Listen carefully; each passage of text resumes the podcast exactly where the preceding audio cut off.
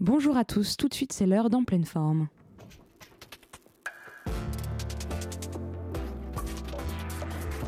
Bon cadeau à moi, c'est une toile que j'ai peint pour vous. Nous voilà débarrassés du superflu, on va pouvoir aborder l'essentiel. En pleine forme, l'émission contemporaine des arts sur Radio Campus Paris. En pleine forme. Mais si c'est là que je me rends compte que malheureusement, je vous ai beaucoup moins bien réussi que le porc. Bonjour à toutes et tous et bienvenue dans En pleine forme. Espérons que vous êtes bien remis des agapes des fêtes de fin d'année et que vous êtes prêts à attaquer 2018. Nous, on vous envoie toutes nos bonnes ondes. Pour entamer l'année dans la joie et la bonne humeur, nous vous proposons aujourd'hui une émission consacrée à la question suivante. Qu'est-ce donc que la jeune peinture aujourd'hui?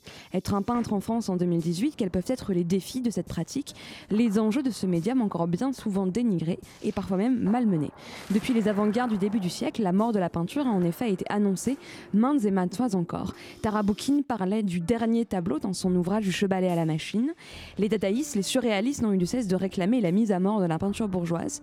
Les artistes pop, comme Andy Warhol, contournent l'exercice pictural par la technique reproductive de la sérigraphie. Des tendances picturales plus récentes encore, comme l'appropriationnisme, attaquent encore un petit peu plus cette tradition. Tout au long du XXe siècle, une fois passée la découverte de l'abstraction, bien des mots seront reprochés à la peinture attachement bourgeois, figuration excessive, style pompier, archaïsme, manque d'originalité, dimension décorative, et j'en passe, et j'en passe. Et pourtant, près d'un siècle plus tard, la peinture est toujours là, bien présente et un peu partout. Des peintres comme Cy Twombly ou Bernard Fries se font presser les visiteurs dans les expositions. Les toiles de Peter Doig ou Rudolf Stingel se vendent à plusieurs millions de dollars. Et bien sûr, aujourd'hui comme hier, la peinture s'enseigne et se transmet, se découvre ici et là d'écoles d'art en ateliers amateurs. La peinture est donc présente de bien des manières, tantôt stigmatisée au statut de pratique amateur, tantôt qualifiée, comme le fait la critique Judicaël Lavrador, de cadavre qui bouge encore. Alors quand on est jeune peintre aujourd'hui, comment se situer vis-à-vis de cette situation?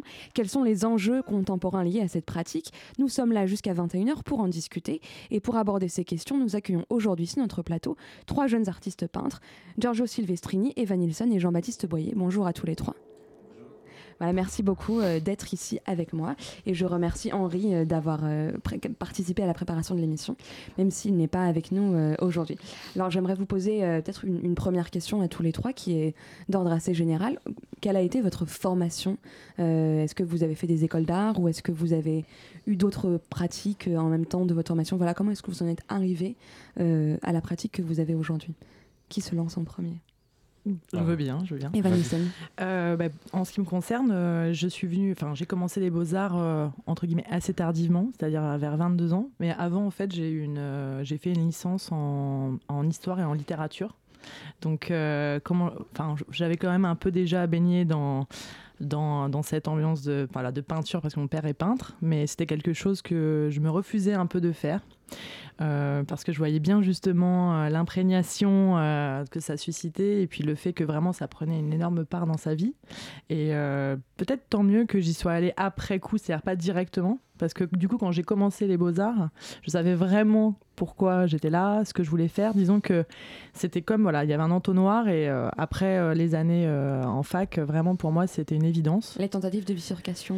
Voilà, mais c'est bien en même temps. Enfin, moi, je suis très contente d'avoir fait ça avant. Bon, j'ai passé mon temps à dessiner dans les amphis, mais euh, sinon, c'était, euh, voilà, c'était, pour moi, c'était vraiment bien d'y aller en, sachant pourquoi j'y allais et ce que j'avais envie d'y faire. Et du coup, euh, je suis arrivée j'avais vraiment faim, quoi. J'avais faim de, tout, de tout cet enseignement et, j'ai l'impression vraiment d'y être allée à fond, quoi. Enfin, j'ai adoré ça, en fait. Les- quand je suis arrivée aux Beaux-Arts, c'était vraiment, pour moi, euh, ouais, une révélation, quoi. Et au Beaux-Arts, votre spécialité, c'était déjà la peinture ou vous avez eu d'autres. euh, d'autres euh, alors sur les conseils de mes professeurs lorsque j'avais passé l'entretien d'admission, ils m'avaient dit ah, ce qui serait- intéressant, on sent la peinture, etc. Mais ce serait peut-être d'aller vers aussi d'autres choses, de tester. Et ce que j'ai fait avec diligence, j'ai essayé plusieurs autres choses, etc. Mais bon, c'est vrai qu'après, il y a une, ça s'imposait souvent à moi. quoi. C'était vraiment, il y avait un retour et c'était quand même ce qui suscitait chez moi euh, le plus euh, de plaisir, d'excitation aussi, de de- d'envie. quoi. J'avais vraiment ce, ça, ça revenait souvent, donc du coup, euh, voilà, c'est naturellement, euh, ça, ça s'est réimposé. Mais j'ai fait des petites bifurcations. qui n'ont pas fourni de choses qu'on va garder. Des petits chemins qui ne mènent nulle part. Ouais, euh. mais c'est important. C'est les petits chemins de, de traverse qu'il faut, euh, voilà, qu'il faut emprunter, quoi. Euh, Jean-Baptiste Boyer Oui, alors pour ma part, je n'ai pas fait les beaux-arts, donc je suis autodidacte. Euh, après avoir passé le bac, en fait, euh, j'ai commencé une prépa justement euh, qui préparait aux grandes écoles, que j'ai abandonné en cours de route parce que j'y trouvais absolument pas ce que j'y cherchais en fait. J'avais vraiment un cœur de, de pratiquer la peinture, dire, la technique, d'apprendre la technique, etc. avant de pouvoir. avant de pouvoir enfin m'exprimer comme j'avais envie de m'exprimer de la façon dont j'avais envie de le faire en fait. Et j'ai toujours été passionné de la de, très grands maîtres qui ont pour moi toujours été des guides spirituels et j'avais à cœur de travailler dans ce sens-là, mais toujours dans, dans le sens d'une expression euh, plastique euh, très personnelle en fait. Et du coup, euh, mon grand-père était artiste peintre. Il m'a beaucoup enseigné en fait, et c'est lui qui m'a un peu guidé là-dessus. Et je dirais que ma vie en fait est faite de rencontres principalement. J'ai eu la chance de rencontrer de très grands artistes dont je me suis beaucoup inspiré, qui m'ont beaucoup apporté. Et puis la peinture, a toujours été quelque chose de viscéral en moi, donc euh, j'ai jamais, j'ai jamais cessé d'aller dans ce sens-là. En fait. Alors, entre euh, les, les Beaux-Arts de Paris et, et un autodidacte, euh, Giorgio Silvestrini, vous vous, vous vous positionnez comment? Quelle a Bah, été votre formation à vous? Comment moi j'ai eu une formation aussi au Beaux-Arts, au Beaux-Arts de Paris. J'ai commencé en Italie, mais en fait, moi, euh, bon, déjà, ça commence loin parce que je, aussi, comme euh, les autres deux, je- j'ai quelqu'un d'artiste dans la famille, c'était mon oncle. D'accord. C'est votre point- grand point commun à tous les trois et à moi aussi d'ailleurs. Ah ouais. Ah ouais, bah voilà, il faudrait investiguer ça. Euh, donc, moi, je viens de Palerme, en Sicile. Et j'ai toujours pas, en fait, j'ai toujours dessiné. En fait, tous les enfants dessinent. hein. Après, il y a un moment où il y en a certains qui. euh, La, plupart t'arrêtent et il y en a certains qui continuent. Moi, j'ai toujours continué. Et vers l'âge de 15-16 ans, j'ai commencé à peindre euh, pour moi. Quoi. Oui, avec quelques conseils de cet oncle, mais en réalité, c'était plutôt euh, autodidacte. Et, sans trop me poser des questions à contemporain et tout. Ça arrivait après, ça arrivait à Milan, quand j'ai commencé les études d'art à Milan, à la- à l'école de Brera. Et c'était en confrontation euh, un peu choquante, effectivement. Ça remet en question. Aussi, on a envie d'essayer d'autres choses, comme Eva disait. Et petit à petit, il y a eu. euh, après, il y a eu une expérience à Madrid euh, comme Erasmus. Ensuite, je suis venu à Paris. Fait euh, d'abord une année à Cergy. Et ensuite, euh, encore trois années à Beaux-Arts de Paris, parce qu'il y avait une histoire de crédit qui ne validait pas, enfin, bureaucratie. quoi.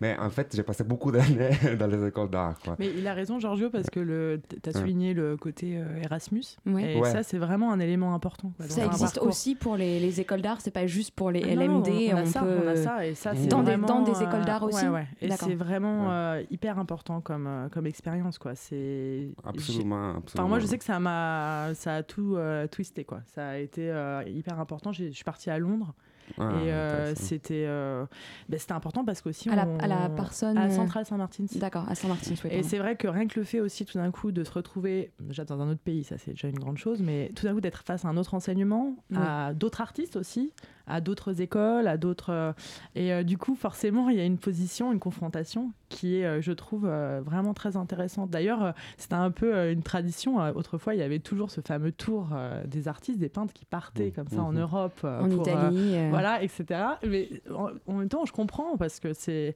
c'est vraiment euh, important, quoi. Alors justement, c'est une question que, je voulais vous poser sur comment est-ce qu'on apprend et comment est-ce qu'on enseigne la peinture.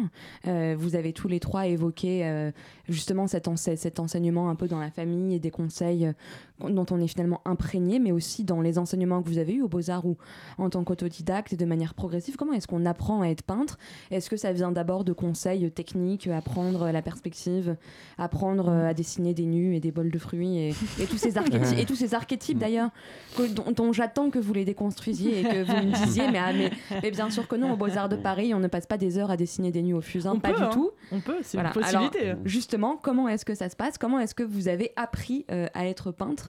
Euh, Et comment est-ce que euh, le, le- voilà, la, la- la pratique euh, euh, vous avez inculqué et, le voyage justement fait partie de, ce- de Mhm. cette, de cette question-là? Ah, le voyage, oui, c'est sûr. Bah, je pense en fait, euh. Que la plus grande école qui soit, c'est son œil en fait. À un moment donné, il s'agit de se réapproprier quelque chose, de, se, de s'approprier la, la forme qu'on a devant ses yeux. Donc après, personne n'est là, euh, aucun professeur que, que ce soit ou aucun maître n'est là pour euh, nous mettre le pinceau dans la main et nous dire c'est comme ça qu'il faut peindre en fait. Euh, il faut comprendre la façon dont ça marche et en fait, je pense que euh, ça c'est quelque chose de très personnel. Donc euh, qu'on ait fait une école ou qu'on ait appris à travers des, des maîtres entre guillemets, ben, finalement euh, l'important c'est ce que c'est ce que nous on en tire de, de ça en fait. personnellement et comment on s'approprie comment on s'approprie les choses Alors là, Jean-. Jean-Baptiste parle des maîtres. Après, moi, il y a quelque chose que je voudrais aussi souligner, c'est qu'il y a aussi l'atelier. C'est-à-dire que par exemple, au Beaux-Arts, je ne sais pas si Giorgio, tu as ressenti ça, mais le fait aussi d'être tout simplement euh, en compagnie sans arrêt d'autres euh, peintres. euh, Mhm. bon, en plus, il y a des ateliers qui sont assez euh, distribués aux Beaux-Arts de Paris. Donc, euh, il y a encore des ateliers de peinture, etc. Notamment celui de Pifaret de Bernard Ouais, Pifaretti. alors ce qui est, qui est très dynamique d'ailleurs, mais euh, moi j'ai eu la chance d'être avec un prof qui était vraiment génial, qui enseigne plus euh, maintenant à Paris, mais qui Qui s'appelle Philippe Cognier D'accord. et euh, qui avait vraiment euh, cette euh, il était euh, vraiment dans un esprit de laboratoire où on était tous ensemble à discuter à confronter nos, nos travaux à, à vraiment être dans cette logique donc je pense que la construction d'un- parcours de peintre c'est aussi euh, avec les autres quoi on est on- enfin moi je pense qu'on n'est pas dans une euh, tour isolée et que c'est très important de un moment aussi moi ça a été vraiment euh, une révélation pour moi d'être- un moment face au regard de l'autre tu Mhm. parlais de son œil ce qui est important son mhm. œil mais le regard de l'autre aussi. C'est-à-dire à un moment euh, comprendre euh, le fonctionnement d'une peinture à travers ce regard-là.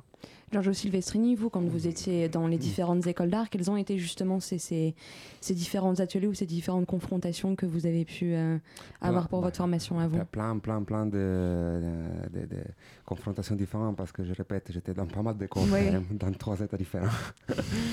Donc euh, après, euh, c'est vrai ce que ce que va disait sur la- les regards des autres. Moi personnellement, je suis peut-être plutôt d'accord avec Jean-Baptiste parce que euh, je, je pense que les, les- conseils des autres peuvent aussi perturber quelque chose qui était très intime qui se passe. Et au moment donné, euh, quand on n'est pas très sûr de soi, on se, bon, enfin moi, hein, ça c'est très personnel, euh, je me faisais pas mal influencer et petit à petit dans ma démarche, quand je commençais à être, me sentir plus solide dans mon terrain, euh, je, me méfie un, peu quand même de... je, je je, préfère être moi à la, recherche de- de- des aspirations, des idées. Et, et ben, je, je, je- je sais pas, je- d'un côté, j'ai toujours envie de, de, de savoir ce que les autres pensent. D'un, l'autre côté, sais j'ai pas, un si, peu je sais peur. pas si je disais pas ça dans le sens. Est-ce qu'on n'en euh, sort jamais de cette crainte-là euh Oui, non, mais moi je disais pas dans le sens euh, à- euh, aller vers le regard de l'autre, mais Mhm. c'est plutôt réfléchir aussi, enfin le fait d'être dans un atelier collectif. Mais je comprends ce que tu veux dire. C'est vrai qu'à un moment tu peux te laisser influencer et c'est important aussi d'être en réaction face à ça. C'est-à-dire à un moment se dire voilà Garder comment moi une- est-ce que je perçois les choses? Oui, Mais, ou, euh, ou tout je- juste une dans un Voilà, c'est ça. Mais euh, en plus, c'est- vrai que ce que tu dis, c'est que par exemple, je sais que le fait, moi, j'ai adoré la période aux Beaux-Arts, mais j'ai aussi beaucoup aimé le après. C'est vrai Mhm. que j'ai bien aimé être dans mon atelier aussi et à un moment laisser, laisser libre cours à ses propres expérimentations aussi, euh, indépendamment justement du regard des, des, des, des- des camarades. Quoi. Mais euh, par rapport à la fabrication d'un parcours de peinture, j'ai l'impression que que c'est un- un- une étape importante dans une école Oui. d'art. Sûrement, c'est, sûrement, sûrement. C'est après évidemment le- son propre regard, il faut le développer, il faut- c'est c'est un- le travail d'une vie après quoi. Je dirais de toute façon qu'on se confronte toujours au regard des autres à partir du moment où on montre son travail. Dès qu'on commence à le montrer pour la Oui. première fois, là, on se, on se met à nu d'une certaine manière et là, le, le regard des autres, on l'a directement sur, sur soi. En fait. Absolument, oui. Il y a euh, aussi une partie qui c'est vraiment du travail où moi, personnellement, je préfère être assez isolé quand même. Oui, oui, oui c'est ça. Ensuite, euh, ouais. bien sûr. Mm. euh, Mm. Ah oui, dans la, dans la production. Mm, mm. Oui, oui, Ouais, oui. bien sûr. Ouais, je suis complètement comme ça aussi, très isolé en fait. Dans... Mais après, ça évidemment, ça n'empêche pas le, le fait de, de, vouloir- de- d'accepter le fait qu'il y a des personnes euh, Non, bien sûr. comme ça. de- Ouais, alors c'est vrai que moi c'est différent Ouais, parce ouais. que dans la production je suis seule dans l'atelier mais euh, il y a des échanges constants avec euh, des amis que j'ai gardés des beaux-arts. Et du coup euh, euh, ça ne va pas euh, réguler ou, ou Ouais. avoir un impact immédiat sur ce que je produis mais par contre dans le c'est une étape pour moi importante quand même ce, voilà, cette discussion autour j'aime le fait que ce puisse être sujet à discussion quoi. Alors dans, tout ce que vous dites et notamment dans le, rapport que vous avez eu à l'apprentissage, il y a un terme qui revient un petit peu à la mode aujourd'hui, c'est celui de deskilling. Donc l'idée qu'on va apprendre à désapprendre et c'est ça peut se traduire un peu grossièrement par la déqualification. Donc c'est un peu l'idée que quand on apprend une technique euh, et d'autant plus une technique difficile à maîtriser comme celle de la peinture, euh, dans l'école, notamment en école, mais pas forcément, et eh ben, il va y avoir une phase de désapprentissage et de déqualification. Est-ce que c'est une étape par laquelle vous avez eu la sensation d'être passé, c'est-à-dire avoir eu d'une part un apprentissage d'une technique, d'une pratique, etc., et en même temps ce moment où il faut s'en détacher pour avoir votre propre, euh, votre propre pratique, votre propre technique, votre propre approche de la peinture, et donc une approche qui ne soit pas académique? Et, notamment, euh, et ça vaut pour les beaux-arts et, pour le, et pour vous, Jean-Baptiste Boyer, qui est autodidacte, c'est-à-dire le rapport à l'académisme mmh. et le rapport à l'apprentissage. Et, et justement, on peut peut-être rentrer aussi dans le détail de qu'est-ce qu'on vous fait faire euh, comme exercice et comment est-ce mmh. qu'on peut au bout d'un moment se détacher de cet mmh. académisme-là, puisque quand même bah, c'est l'Académie des beaux-arts. Enfin, ça l'a été pendant longtemps en tout cas. Mais... Bah, Quelqu'un veut commencer? C'est une longue question. Oui. Je veux bien commencer. Jean-Baptiste Boyer. En fait, je pense que la question de la technique, de toute façon, c'est un sujet très épineux parce qu'il s'agit en permanence de, chercher à s'en émanciper. Justement, ça peut être un carcan dans lequel on peut se mettre en tant qu'artiste parce que on, peut se dire qu'on cède à la facilité et que du coup, on met en, avant une certaine virtuosité entre guillemets. Mais euh, c'est vrai que là n'est pas l'important euh, dans l'art et c'est vrai que la technique, une fois qu'on l'a apprise, euh, quand vous dites il faut apprendre à la désapprendre, bah euh, c'est vrai dans le sens où il ne faut pas en faire le, principe de son œuvre, il faut en faire un outil qui nous permette ensuite d'exprimer ce qu'on a envie d'exprimer à travers elle. Donc euh, c'est vrai que quand on a un bagage technique euh, assez complet, il s'agit par la suite d'essayer d'en faire quelque chose et pas que ça devienne le sujet de son œuvre en fait. Mm, mm. Il y, a une phrase de, de Pollock que j'aime beaucoup où il dit justement que pour aimer sa peinture, il faut la détruire aussi. Il faut déjà passer par une phase de destruction. Mmh. Et euh, je ne sais pas si, euh, par rapport à l'apprentissage euh, que tu évoques, je ne l'ai pas vraiment ressenti comme ça, moi, aux Beaux-Arts. Évidemment, c'est l'Académie des Beaux-Arts, et tu as raison de le souligner. Mais le fait d'arriver aussi et d'avoir vraiment un énorme choix d'ateliers, de pratiques, il y a vraiment quelque chose, un peu de choix personnel qu'on peut faire. Mmh. Alors évidemment, après, on se retrouve face à quelqu'un qui vous transmet un savoir. Mais j'ai la multitude des choix, moi, m'a donné plutôt une sensation de, pouvoir euh, avancer à, son rythme, de faire un peu son, propre chemin, en fait. Mais euh, oui, effectivement, euh, Jean-Baptiste a raison de dire que la technique, c'est un bagage. La technique, c'est un bagage. C'est vrai qu'après, ce bagage-là, il faut pas qu'il devienne trop encombrant. Et après, c'est aussi quelque chose qui est important. C'est, je parlais de ça avec, avec un violoniste qui me disait, bah oui, nous on a le solfège dans un premier temps. c'est un peu le, c'est quand même plus c'est plus rapide quand on travaille et qu'on veut aller vite à quelque chose ou à une idée ou qu'on a envie de travailler sur euh, quelque chose qui nous passionne. Si on peut vite y aller techniquement mm. c'est mieux que, plutôt que ce soit laborieux ou parce que là du coup du coup ça devient quelque chose de plus lourd et plus euh, donc je mm. pense que la technique peut permettre ça aussi mais... Euh, aussi, aussi dire quelque chose peut-être que les, les, écouteurs de cette émission ne savent pas. C'est en fait que ça se passe pas exactement comme ça. Aujourd'hui à l'école des beaux-arts alors comment est-ce que ça se passe Ça ne pas à l'académie, c'est-à-dire la beauté de la peinture avec une technique de trois, ça n'existe pas du tout. donc, donc, euh, donc, à l'école des beaux-arts, parce que justement, et, et, dans, et dans ce que vous euh, dites, il y a eu très récemment une série télévisée sur, euh, sur, sur des, voilà, des enquêteurs du monde de l'art, il y a un épisode à l'école des beaux-arts, où l'école des beaux-arts est représentée comme comme elle l'était peut-être euh, au 19e ah siècle, avec des, des, des, cours euh, sur Watteau et des, et des, reproductions sur le modèle, etc. Alors comment est-ce que, ça, comment est-ce que vous, vous l'avez vécu? Comment est-ce que ça se passe dans les ateliers que vous, en que fait, C'est une, une, chose un peu, un peu schizophrénique, je pense. Parce que d'un côté, et à, les Beaux-Arts, il y a certains cours effectivement mm. un peu plus traditionnels avec les modèles vivants ou des de cours d'anatomie et tout ça. Et de l'autre côté, justement, après, dans les moments où tu es dans l'atelier, plus avec, euh, tu travailles directement avec euh, des artistes euh, qui sont les, chefs d'atelier, disons, tu es toujours poussé à, à, à, te penser dans une dynamique plus contemporaine. C'est un peu difficile à expliquer exactement comme ça, mais en fait, à te poser des problèmes. comment je fais de la peinture aujourd'hui? Plus de comment j'ai fait quelque chose qui est beau, bien fait, en fait. Alors, si tu veux, en gros, si tu veux vraiment faire du, du, nu, tu peux. Enfin, tu peux à- aller à un cours de fusain. tout est En fait, ce possible. qui est, ce qui est vraiment fascinant, c'est toutes les techniques qui sont proposées. Et on en revient à ce choix qui est complètement dingue et qui est une chance, quoi. Mais c'est vrai que si tu veux faire un enseignement très traditionnel, si tu fais que les cours euh, de nu, de, de dessin, etc., euh, oui, ça va être un enseignement de base. Ça peut être intéressant si c'est quelque chose aussi que qu'un élève a envie de développer, etc. Mais après, comme l'a très bien dit Giorgio, quand on est dans l'atelier, on est dans des questions euh, qui sont vraiment sur des pratiques personnelles, Voilà, et c'est ça qui contemporaines. est passionnant, c'est-à-dire pas que dans la peinture, dans la contemporaine en général, tu as un, accès euh, virtuellement infini à toutes les techniques que tu veux. Tu peux en faire ce que tu veux et tu as une grande liberté pour bâtir ton, euh, ton discours artistique, je veux dire. Donc, euh, dans ces contextes-là où euh, il n'y a pas vraiment un académisme contre quoi se battre après 100 ans de dada, quoi.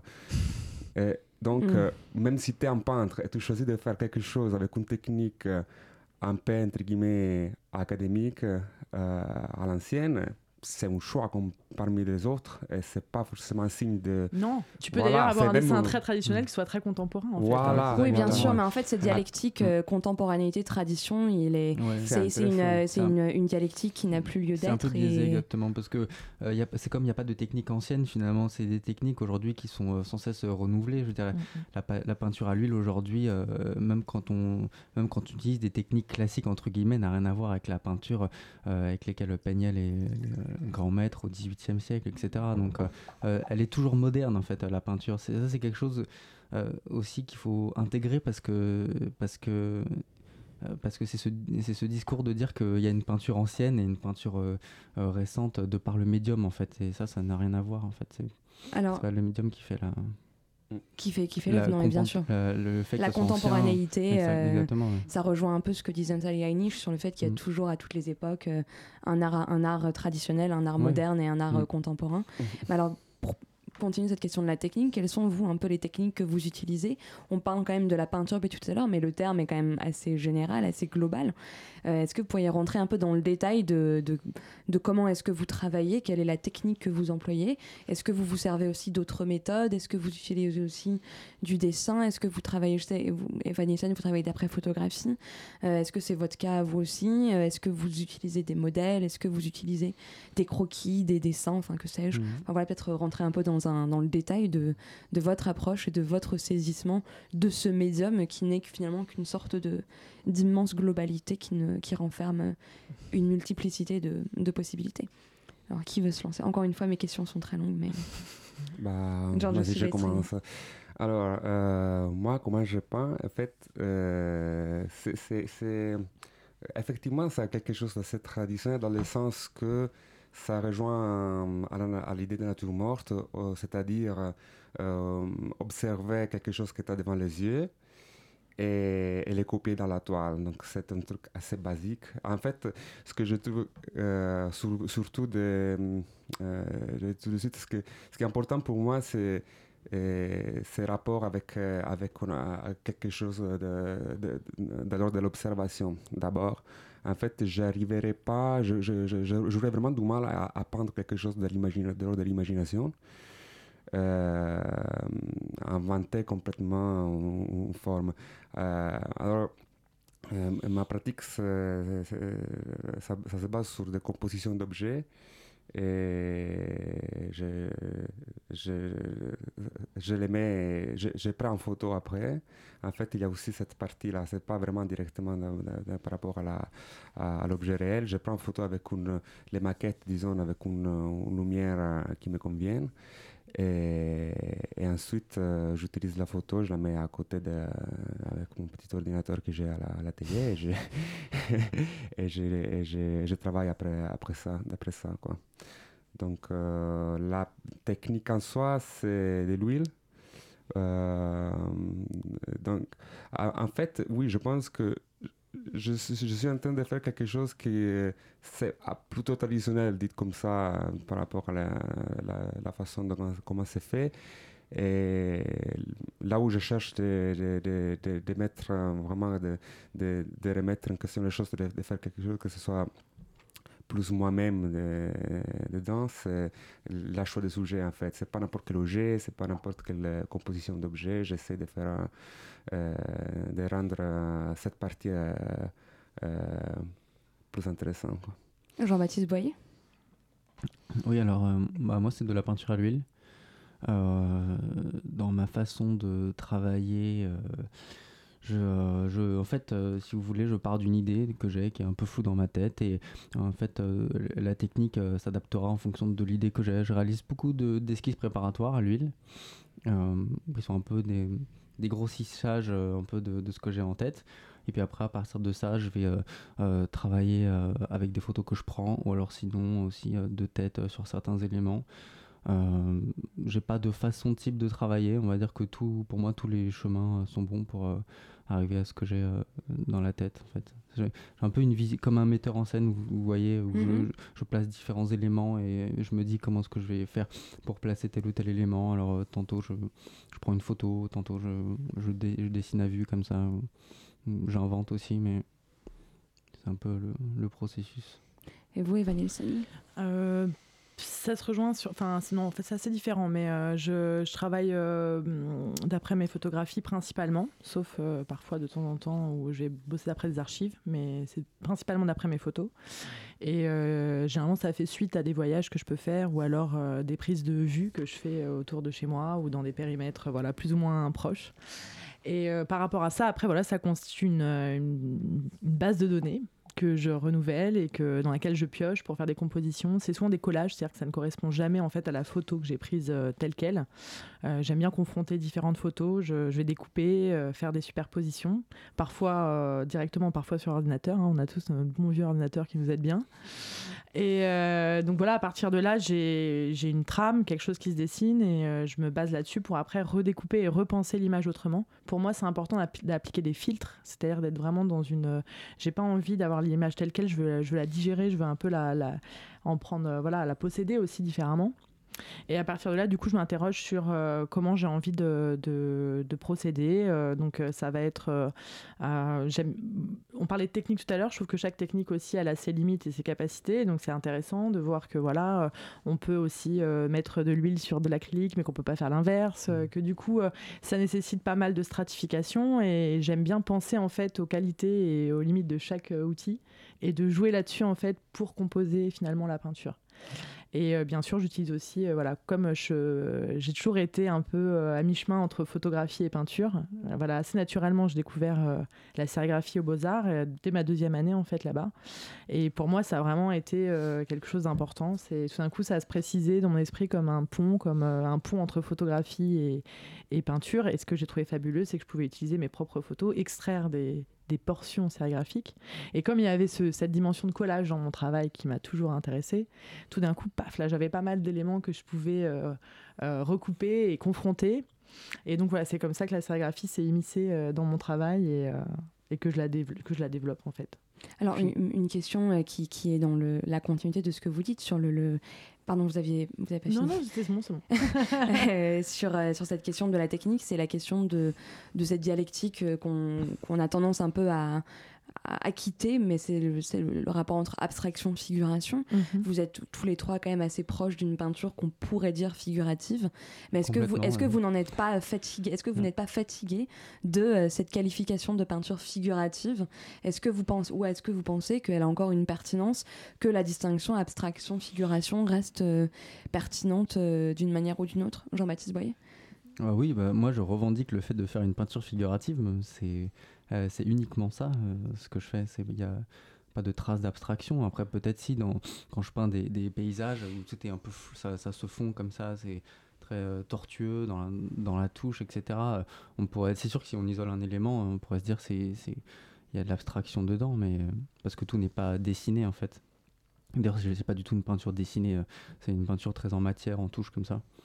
Et mais non, moi je revendique totalement le fait de, de dire que je fais de la figuration et, et d'ailleurs c'est c'est c'est enfin c'est juste un fait en fait. Il n'y a pas de, à rougir de ça, je pense. euh, comme ça aujourd'hui, c'est Giorgio Silvestrini Bah, euh, moi, je- quand je disais tout à l'heure que je n'arrive pas à prendre de l'imagination, il faut que je vois quelque chose devant les yeux et que je le copie à ma façon, quoi, mais d'une façon, avec un regard quand même assez objectif. hein. Puis tout ça se passe dans la touche, il y a une sensibilité personnelle, bien sûr, un style, mais c'est quand même assez, disons, réaliste. C'est un euh, un peu vague, mais pour le moment, ça va. C'est bien sûr, euh, c'est pas, c'est de la figuration, c'est des objets que je peins. Après, euh, comment dire, euh, parfois j'aime bien, je suis tenté par l'abstraction dans le sens que j'ai fini par, par réfléchir surtout en termes de, formes, voilà, et de formes, des sensations que je reçois par rapport à tous les éléments, les, les, les, qualités sensorielles de chaque élément, c'est des tissus, c'est du bois, etc. Bah, c'est difficile de parler sans savoir les images devant de moi. Non, bien sûr, mais c'est tout l'exercice de la radio. Voilà, mm. et donc, euh, euh, comment dire, parfois, je, avec ces objets, j'ai fait, j'ai fait des assemblages, je, je crée des maquettes en poupées, ou, euh, des choses qui sont anthropomorphes ou autres, en tout cas, vraiment de l'ordre de la de la mimésie, de la, copie de la réalité, de, quelque chose qui prend forme euh, vraiment euh, figuratif, qui ressemble à quelque chose. Hein. Et parfois, c'est vraiment, ça reste assez formel, voilà, c'est ça. C'est des suggestions qui sont vraiment liées à, ces objets-là que j'ai peints, et ça veut, entre guillemets, rien dire, c'est-à-dire que c'est juste un drapé. Et je pense qu'un drapé peut dire beaucoup de choses, il, a, euh, il, peut être très, très, éloquent, il peut communiquer des états d'esprit. Euh, je dis un drapé, ça peut être n'importe quoi, vraiment, limite. Ça dépend de si, si, y a, si, si, moi je sens un intérêt, je, je sens une connexion avec ces, ces, ces, matériels-là et comment je les peins, la lumière, avec quoi je, qu'est-ce que je mets à côté, comment ça résonne ensemble, tout ça. Mais c'est un vocabulaire et ça peut rester de l'ordre euh, de, euh, de, cette sensation euh, de, single objet sans le, côté plus euh, théâtral avec, avec quelque, chose qui se passe. Voilà. C'est pour ça que parfois je, me considère un peu peut-être entre les deux, mais bien sûr c'est toujours de la figuration parce qu'on reconnaît toujours l'objet. Je ne vais pas les déformer ou inventer des choses. Je me retrouve pas du tout dans le. dans... Eh bah tant mieux, on est là, on est là, on est là pour non, se disputer. Dire dans, le, la, dans, la, séparation entre ah abstraction et figuration, pour moi, elle n'a pas lieu d'être. Euh, je pense à des grands peintres abstraits qui disent tous qu'ils partent toujours de quelque chose. Et euh, je pense à Kandinsky qui est évidemment, le premier euh, par, part, de, par de là de toute façon. Et donc en fait, euh, puis, de toute manière on part de quelque chose. Et puis même moi je pense à un de mes amis qui pourrait être considéré sur le papier comme un peintre abstrait, qui est Jean-Baptiste Bernadet, qui est actuellement exposé à Paris d'ailleurs. Et en fait quand on voit ses peintures et qu'on discute avec lui, il part toujours de quelque chose. Donc pourtant, bien sûr, il y a la jouissance de la peinture pure, dans l'abstraction, et dans... mais on part quand même de quelque chose. C'est toujours, euh, il y a une matérialité de base qui va nourrir. C'est juste que la, transmission n'est pas dans une figuration telle qu'on pourrait l'entendre d'un point de vue assez classique. Mais euh, moi, je, je crois vraiment pas parce que c'est toute une question de, cadrage, de comment est-ce qu'on va gérer la donnée initialement, comment. Mais finalement, pour moi, ça n'a vraiment pas lieu d'être. Pour moi, il n'y a pas d'abstraction et de figuration, il y a juste de la peinture. Et à partir de là, euh, enfin voilà, c'est comme ça que je le ressens. Dans mon travail, c'est pareil pour moi, quelle zone est figurative, quelle zone ne l'est pas finalement? C'est un peu compliqué, quoi. Enfin, pour moi, voilà, mm. pour moi, il s'agit avant tout de peinture. Mm. Non, mais c'est vrai, je suis totalement d'accord avec toi pour rebondir sur ce que tu dis, Eva. Bah, c'est comme ce que je vous disais tout à l'heure. Euh, enfin, euh, en fait, c'est vrai que c'est une question euh, finalement qu'on se pose pas soi-même en conscience. quand on peint, il y a des endroits où on va aller plus vers la figuration et des endroits parce qu'on le sent comme ça, on va partir plus dans une abstraction parce que c'est on a envie que ces idées se perdent là, dedans en fait qu'on n'a pas envie d'en mettre plus c'est tout d'en montrer plus donc c'est vrai que ce sont mais pour moi c'est une espèce de guéguerre entre euh, quelqu'un qui serait un mm. peintre abstrait un peintre figuratif c'est mm.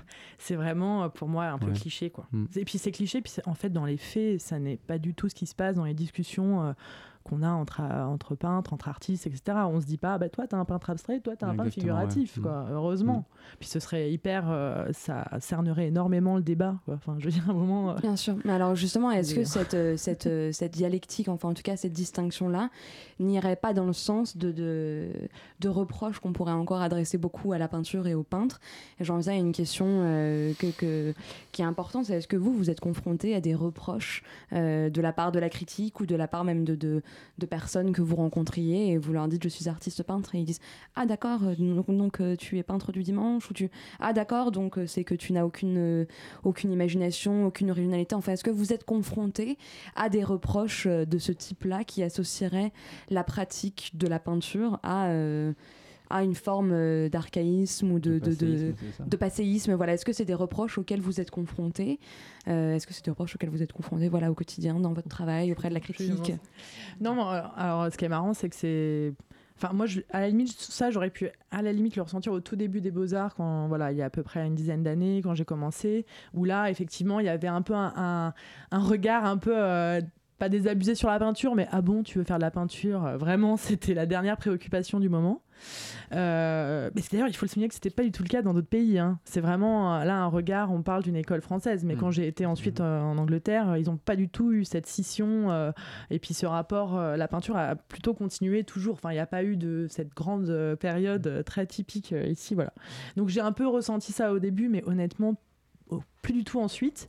Et euh, je trouve qu'il s'est passé un twist aussi qui fait que voilà les ça a évolué. Maintenant on dit pas quand on alors, ce qui est- je pense qu'il y a toujours une forme de euh, plutôt de, de, de, de- de curiosité quand on dit qu'on est peintre. Ah bon, peintre Il y a quand même toujours un truc un peu justement auréolé d'une pratique un peu euh, voilà, Euh, qui peut être ensuite déçu quand on voit les productions parce qu'on se dit ah bon là c'est plus Mhm. du tout dans ce que j'imaginais de ce qu'était une peintre. Mais euh, Il faut non, je détruire pense les, ar- que- les archétypes. Ouais, les voilà, c'est ça. archétypes euh, mais je pense qu'il y a des archétypes, mais c'est moi j'ai toujours trouvé ça plutôt gentil. C'est a un peu, euh, voilà, c'est c'est un peu ah bah t'es peintre.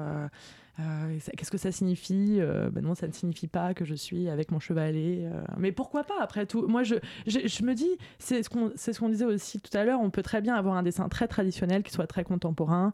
En fait, c'est ce qu'on en fait toujours. Exactement. Et du coup, je- après tout, on peut très bien être un peintre de chevalet euh, dans une ambiance totalement romantique euh, et avoir un travail très puissant et tout à fait pertinent d'un point de vue. Enfin, Oui, bien dire, sûr. Mais Et, il y a- ça- et même, il y a toujours des manières de, de- même dans la peinture abstraite, de faire de la peinture abstraite d'une nouvelle manière. Il n'y a jamais de. de... Mais complètement. Bon, après, c'est sûr que c'est toujours la question de. euh, du- ce qui en, fait, en fait, ce qui est un peu notre fardeau en tant que peintre et ce qui est intéressant et qu'il faut déconstruire, c'est qu'il y a toute cette histoire de la peinture. Et cette histoire de la peinture, il vaut mieux tout de suite euh, euh, se, voilà, se fighter avec elle et pour pouvoir se S'en positionner ensuite. s'en saisir pour en tout cas, moi je pense, je pense que c'est, il vaut mieux le faire dans ce sens-là et d'abord un peu, euh, voilà, se colter avec elle et voir ce qui se passe, pour ensuite, après aussi développer. euh, mais euh, mais ce qui est, ce qui est intéressant aussi, c'est qu'on invente sans inventer et c'est bien. Je veux dire, c'est pas. euh, une fois, j'ai une amie qui m'a dit, mais tu sais, à partir du moment où toi tu le fais, ce sera de toute manière ta façon de faire. Et c'est intéressant. Moi, je, je je suis pas pour un renouveau permanent. Je pense que ça se fait naturellement déjà. Et et voilà, c'est pas, c'est plutôt, moi je trouve ça assez intéressant d'être dans voilà dans une suite de choses qui se développent. Et euh, mais c'est vrai voilà, il y a en tout cas il y a cette histoire de la peinture qui, qui est là et qui est bien présente et qu'il faut prendre en compte. Et après, on, en fait ce qu'on veut, voilà, comme je disais tout à l'heure par rapport à cette euh, euh, liberté qu'on a aujourd'hui de faire les choses. Ce qui est intéressant, c'est que on peut se faire notre, no- notre propre histoire de l'art quelque part. On, on aime bien euh, des choses euh, différentes, très différentes de l'histoire de l'art, euh, très anciennes, plus, plus récentes, etc. Et, et après, bon, on fait nos mélanges et on y va, Mm. quoi. Ça, c'est c'est quelque chose d'assez extraordinaire, je trouve. Après, par rapport à la, la question euh, initiale, oui. Non, je- je- de moins en moins, je pense que la, je- je- la, la- la peinture a une place assez euh, décomplexée aujourd'hui. Dans, de dans plus le- en plus partout Oui, même. hein, oui, dans- oui, oui. C'est vrai que peut-être moi Mhm. aussi, quand je me souviens au début que j'ai commencé mais en Milan les études de l'art, euh, c'est- il y avait, il y, avait bah, il y a toujours encore quelques problèmes par rapport à ça, je me rends compte. Euh, euh, mais voilà, ça, C'est moins, ouais, c'est moins. moins, c'est moins évident. Jean-Baptiste Boyer. Mm. Oui, oui, non, mais en fait, je. J'ai jamais vraiment prêté attention à ce que pouvaient dire les autres. En fait, Euh, j'ai toujours avancé dans le sens euh, dans lequel j'avais envie d'avancer. Euh, c'est ce qui permet aussi de pouvoir garder son intégrité en tant qu'artiste aussi. Enfin, je veux dire, il faut prendre ce qu'il y a de mieux chez les autres, mais les personnes qui pourraient critiquer, euh, qui pourraient nous critiquer au- sur le simple fait qu'on fasse de la peinture, ben, en fait, finalement, ils se trouvent discrédités euh, rapidement parce que la peinture, euh, enfin la peinture qu'on fait, comme disait Eva, euh, c'est notre peinture à nous. euh, elle exprime ce que nous on, a envie d'e- d'exprimer à travers elle. Et, puis voilà, Et, de, de- puis c'est- ce qui fait que c'est une peinture euh, moderne. Après, est-ce que c'est intéressant ou pas? Ça, c'est autre chose. Mais après, c'est aux gens qui, aux gens qui découvrent notre boulot de. Oui, de, de s'en approprier et de décider eux-mêmes des catégories Mm. qu'ils veulent, euh, qu'ils vont pouvoir, euh, Mm, qu'ils vont mm. pouvoir utiliser. Mais en fait, j'ai jamais. euh, moi, je, je vois pas de rupture en fait dans l'histoire de l'art. Je me dis pas, il y a le passé, etc. Je veux dire, je, enfin moi, dans ma peinture, personnellement, j'ai beaucoup d'influences qui sont aussi bien du passé, mais aussi de beaucoup d'artistes euh, aujourd'hui euh, que j'aime énormément, qui sont des artistes totalement contemporains et qui font de la figuration justement, notamment des artistes du Nord qui eux ont pas connu cette rupture-là, euh, notamment en Belgique, etc. Oui, bien sûr. Il y a beaucoup de, Mm. pour moi, de très grands peintres que j'aime énormément. Et ces, ces- ces influences, elles sont qui pour, euh, pour vous tous? Est-ce que c'est uniquement des peintres ou est-ce qu'il y en a d'autres? Évidemment, la question est immense. Euh, qui- vous, en tant qu'artiste, qui sont donc les, les artistes qui vous inspirent? Euh, Vous avez deux heures là Voilà, les... peut-être on peut, on peut penser au Baker en regardant euh, Ouais. vos Bah, toiles. c'est marrant parce que je, je les aime beaucoup, hein, mais euh, c'est Pas- pas pas, non, c'est pas mon livre de chevet, non. C'est pas. euh, moi, je, je sais que j'ai une grande fascination pour le peintre Paul Nash que Mhm. j'aime beaucoup, qui est assez inconnu en France, mais qui est très connu en Angleterre. Et euh, ça va aller de voilà. De, en plus, c'est très variable, c'est-à-dire que c'est- il y a des périodes aussi, il y a des moments où on a vraiment puis on est un peu monomaniaque, enfin dans ce qui me concerne, je peux être un peu monomaniaque, c'est-à-dire qu'à un moment, je vais énormément regarder tel et tel artiste, puis après, ça change aussi un peu. Heureusement, il y a une, une large offre, donc euh, tant mieux. Mais euh, non, moi, c'est, euh, je regarde aussi, évidemment, je, le cinéma a une grande importance pour moi dans mon travail, et euh, du coup, euh, euh, voilà, Antonioni, évidemment, enfin, c'est des choses euh, qui, qui reviennent, euh, mais pas que. Là, euh, par exemple, j'ai bien aimé les dernières productions de Xavier Dolan. Enfin, je veux dire, ça peut Oui. être très.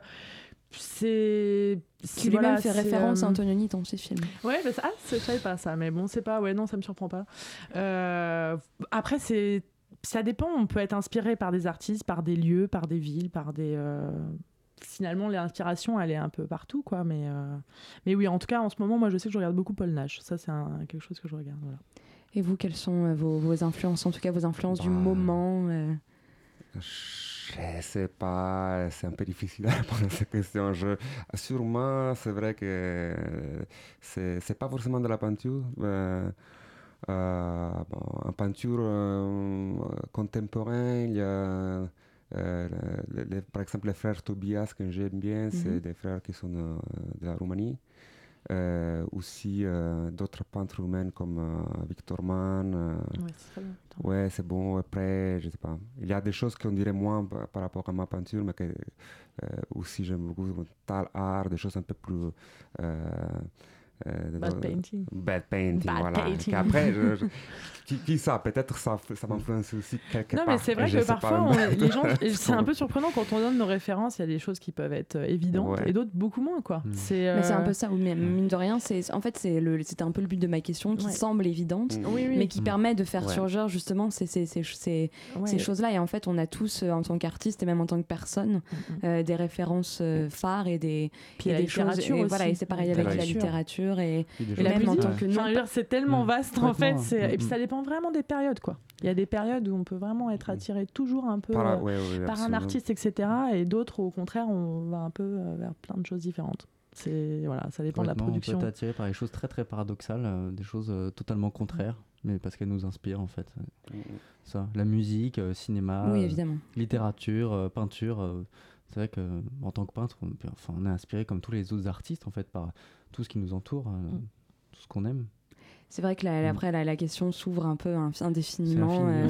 C'est infini, donc euh, la prochaine fois, vous viendrez avec. euh, on aura 4 heures et Une vous pourrez faire la liste, une liste alphabétique et on fera un petit Bah, classement en même avec temps, c'est des. super, c'est toujours intéressant. Avec hein. Moi, des, avec des extraits sonores. les, les autres peintres. euh, oui, bien sûr. Moi, c'est une question qu'on se pose. Enfin, quand je vais voir des amis, euh, je pense à mes amis des Beaux-Arts avec lesquels je suis encore en contact, euh, c'est vrai que je trouve que c'est un plaisir d'aller dans leur atelier et de voir un peu ce qu'ils regardent en ce moment. On regarde leur, euh, voilà, ce qu'ils ont sur leur bureau, ce qu'ils laissent traîner. euh, euh, c'est euh, c'est intéressant, quoi. Ah, tu regardes ça en ce moment? Ah Ouais, pourquoi pas? Hop. Ah ouais, pourquoi pas? Avec, avec une petite pointe de mépris, pourquoi? Ah Ah oui, pourquoi pas? J'y aurais pas pensé personnellement, Ouais, ah, mais. j'allais dire plutôt Ah ouais, pourquoi Oui, pas J'ai regardé aussi.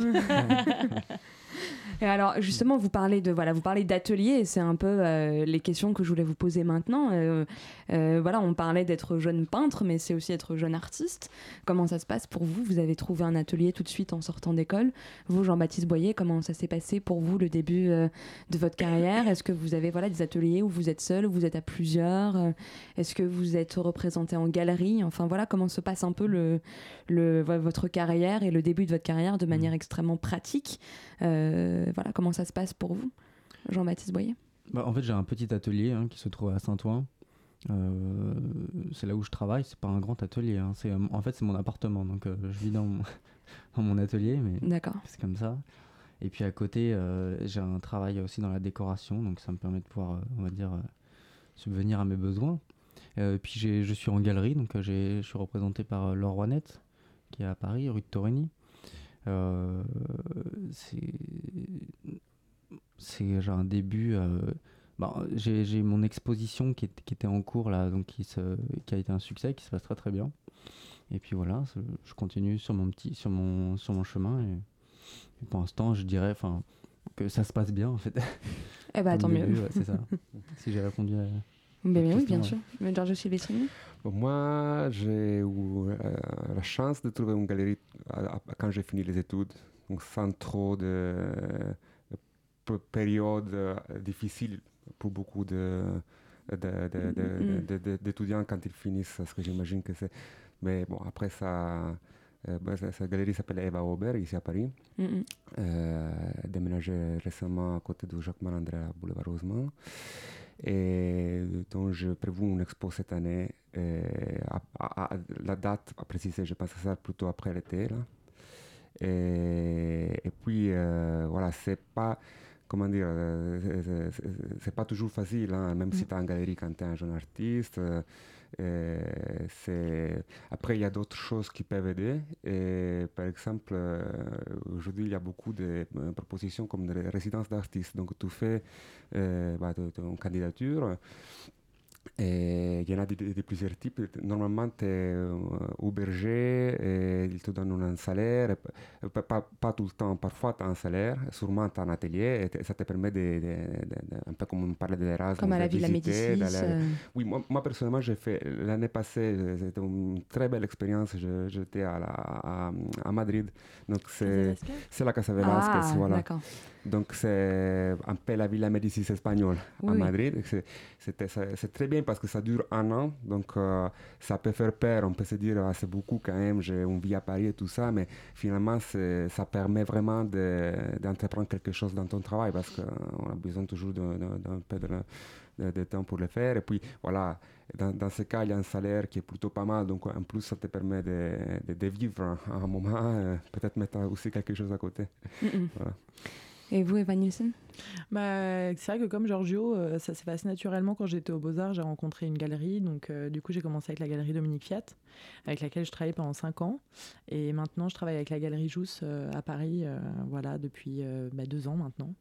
Et j'ai, voilà, je, travaille aussi avec deux autres galeries internationales, dont une galerie qui s'appelle The Peel à Istanbul, et avec laquelle je pars là dans deux semaines faire une exposition au Mexique. Donc, je suis très contente parce qu'on voilà, y a, les galeries peuvent de pouvoir voyager. Voilà. Voilà, euh. moi je trouve que ça c'est vraiment génial quand on est artiste de pouvoir voyager quand c'est possible, parce que comme l'a très bien dit Giorgio, c'est pas toujours simple. Euh, voilà, matériellement euh, autour de moi, je vois aussi que des, artistes très doués, c'est c'est pas toujours simple de, de, trouver la galerie. De, on peut aussi penser avoir un, avoir un très bon travail sans être forcément représenté par une galerie. c'est des parcours différents, quoi. Mais c'est sûr que il faut penser aussi, voilà, il y a une réalité de, de vie, de faut bien manger, faut mm. voilà. Oui, évidemment. Et euh, c'est quand même, ça peut être un parcours semé d'embûches quand on sort des beaux arts, ouais, c'est sûr. C'est sûr, et euh, il y a des choix de vie qui se font. Il y a des artistes qui, qui, qui choisissent d'avoir des, des, petits boulots à côté, euh, d'autres qui disent que c'est vraiment trop compliqué et qui préfèrent prendre un travail pendant quelques années, puis après qui reviennent vers leur, leur, leur pratique Ça, ça arrive aussi.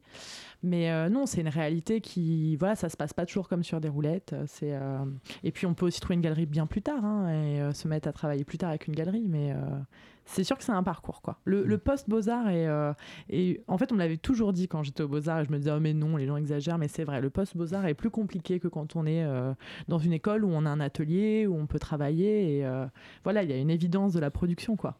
Et là, tout d'un coup, là, c'est le saut dans le vide, quoi. Après. Et on pourra continuer à dire encore quelques mots de cet après Beaux-Arts juste après ça.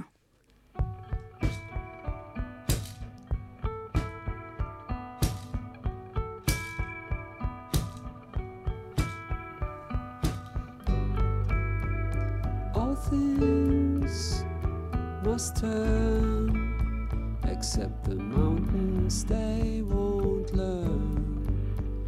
Say no, say no.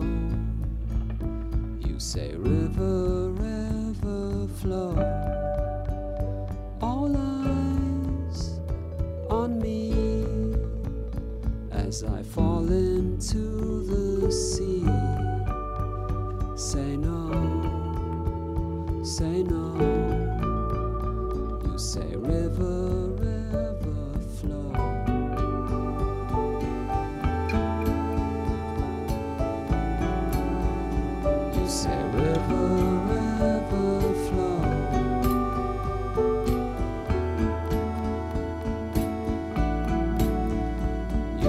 river,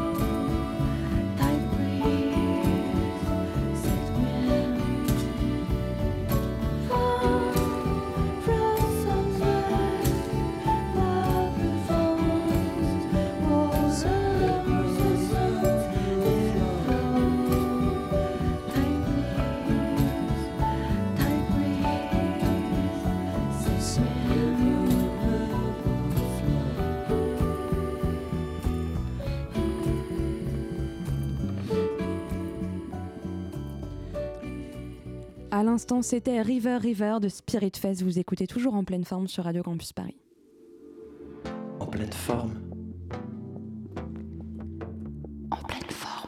Suis toujours en compagnie de Giorgio Silvestrini, Evan Nilsson et Jean-Baptiste Boyer. Alors, avant de se quitter, j'aimerais vous poser une dernière question. Euh, on, vient d'évoquer le fait que vous aviez tous les trois euh, voilà, une, une pratique assez riche, assez foisonnante. Quels sont les projets qui vous attendent pour les jours, les semaines, euh, les mois qui viennent pour nos auditeurs qui, après l'avoir entendu, aimeraient voir votre travail?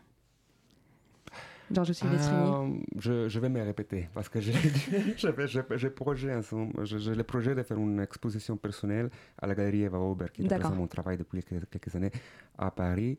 Et date à définir, probablement ce sera la rentrée. Et, et j'y travaille en ce moment. Je, aussi d'autres choses, un période un peu, un peu compliquée, genre déménagement. euh, Donc c'est parfois difficile de conjuguer la vie personnelle avec le travail. Ça l'est toujours. D'autre part, la, la- la- la chose sympathique, c'est que quand même, on fait un travail que euh, c'est pas comme les bourreaux que tu dois aller chaque matin à 9h. Donc, on peut aussi, si on est capable on a la chance de pouvoir le faire, un petit peu être flexible et s'organiser. Donc, euh, après, je vais faire une, exp- une exposition de groupe euh, dans le mois de mars à, à Nantes. Et, et ça, c'est avec, toujours avec la Casa de Velasquez. En fait, c'est une suite d'une, exposition de groupe itinérante avec les, avec les autres membres de l'année passée. Et, et, vo- et voilà. Et puis, Très bien. d'autres choses à, à définir aussi. Jean-Baptiste Boyer? Alors moi j'ai euh, la continuité de mon exposition à la galerie Laure euh, qui est Les Agneaux Perdus. Euh, donc on fait une saison 2 là et le vernissage c'est le 31 janvier. Euh, voilà, mercredi 31 janvier. Donc ça c'est l'actualité à venir rapidement et puis potentiellement aussi une résidence. c'est pas encore totalement sûr à la fin de l'année. Eh ben, Voilà. on vous le souhaite. Merci. Et vous, Evan Nielsen Alors moi, ce sera pas à Paris, puisque ma dernière exposition perso avec euh, Philippe Jousse s'est terminée euh, euh, en- l'été dernier. Donc euh, du coup, voilà, il faut un petit temps aussi euh, de production. Et euh, du coup, non, là, je- voilà, comme je le disais tout à l'heure, moi, je vais partir euh, au Mexique dans deux semaines euh, avec euh, ma galerie The euh, d'Istanbul et on va présenter. euh, c'est un groupe show, donc il y aura des pièces de moi, des pièces de mon ami Marion Verboom. Et euh, voilà, et puis après à la rentrée, toujours avec Marion Verboom, on fait un duo show euh, à la galerie The Pile à Istanbul. Donc euh, voilà, il y a, il y a du boulot. Très faut, bien. faut bosser là.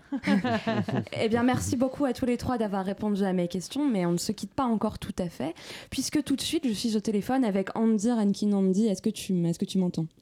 Oui, je t'entends parfaitement. Bonjour Flore. Eh ben bonjour. Alors euh, voilà, mais on, on- on quitte un peu de, de territoire et de pratique, puisque donc tu as verni hier euh, l'exposition 2222. What about 2222 Est-ce que tu pourrais bah, tout d'abord nous dire un peu ben, quel est le propos de cette exposition, qui est donc un, un groupe show avec euh, avec un certain nombre d'artistes C'est quoi le, c'est quoi What about 2222 Exactement, il y a donc 18 artistes. L'idée, c'était de, de faire une exposition avec euh, un ensemble d'œuvres qui se rassemblent dans une sorte de laboratoire un peu futuriste, un, laboratoire dans lequel on demande aux visiteurs d'imaginer le monde en 2222. On, Allô? Allô? Andy? Est-ce que tu es avec nous? On imagine le monde en 2222 où le téléphone... Ah, ça y est. eu Un petit souci. Vous m'entendez? Vous êtes toujours là? Oui, on est toujours là. On se demandait si en 2222 on arriverait à avoir des conversations téléphoniques fluides. Euh, On ira peut-être même un peu plus loin que les conversations téléphoniques. c'est ça. On- notamment l'une des questions que je pose aux, aux visiteurs en 2222, comment échangerons-nous? Euh, un ensemble donc de, de questions aléatoires, on en a une, une cinquantaine, qu'on enregistrera et qu'on sauvegardera, jusqu'en 2222, date à laquelle on pourra re-regarder les, les enregistrements. Donc c'est une time capsule, c'est ça? Exactement, l'idée c'est de, de faire une capsule temporelle et d'avoir une exposition où les gens peuvent parler aux œuvres et pas les œuvres qui parlent aux gens. On avait envie de faire une exposition pour tout le monde.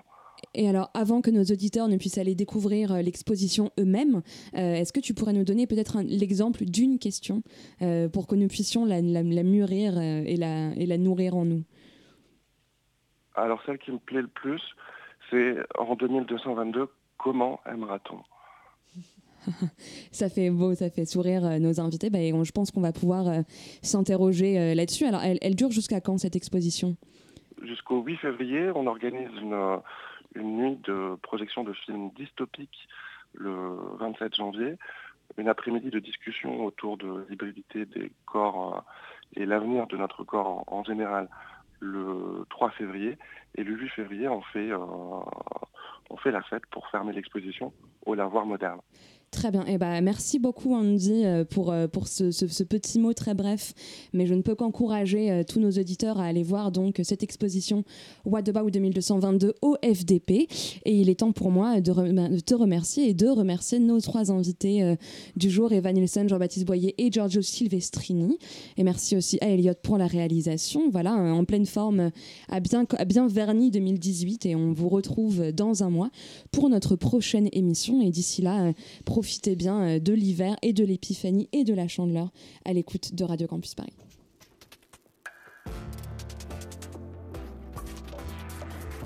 Bon cadeau à moi, c'est une toile que j'ai peint pour vous. Nous voilà débarrassés du.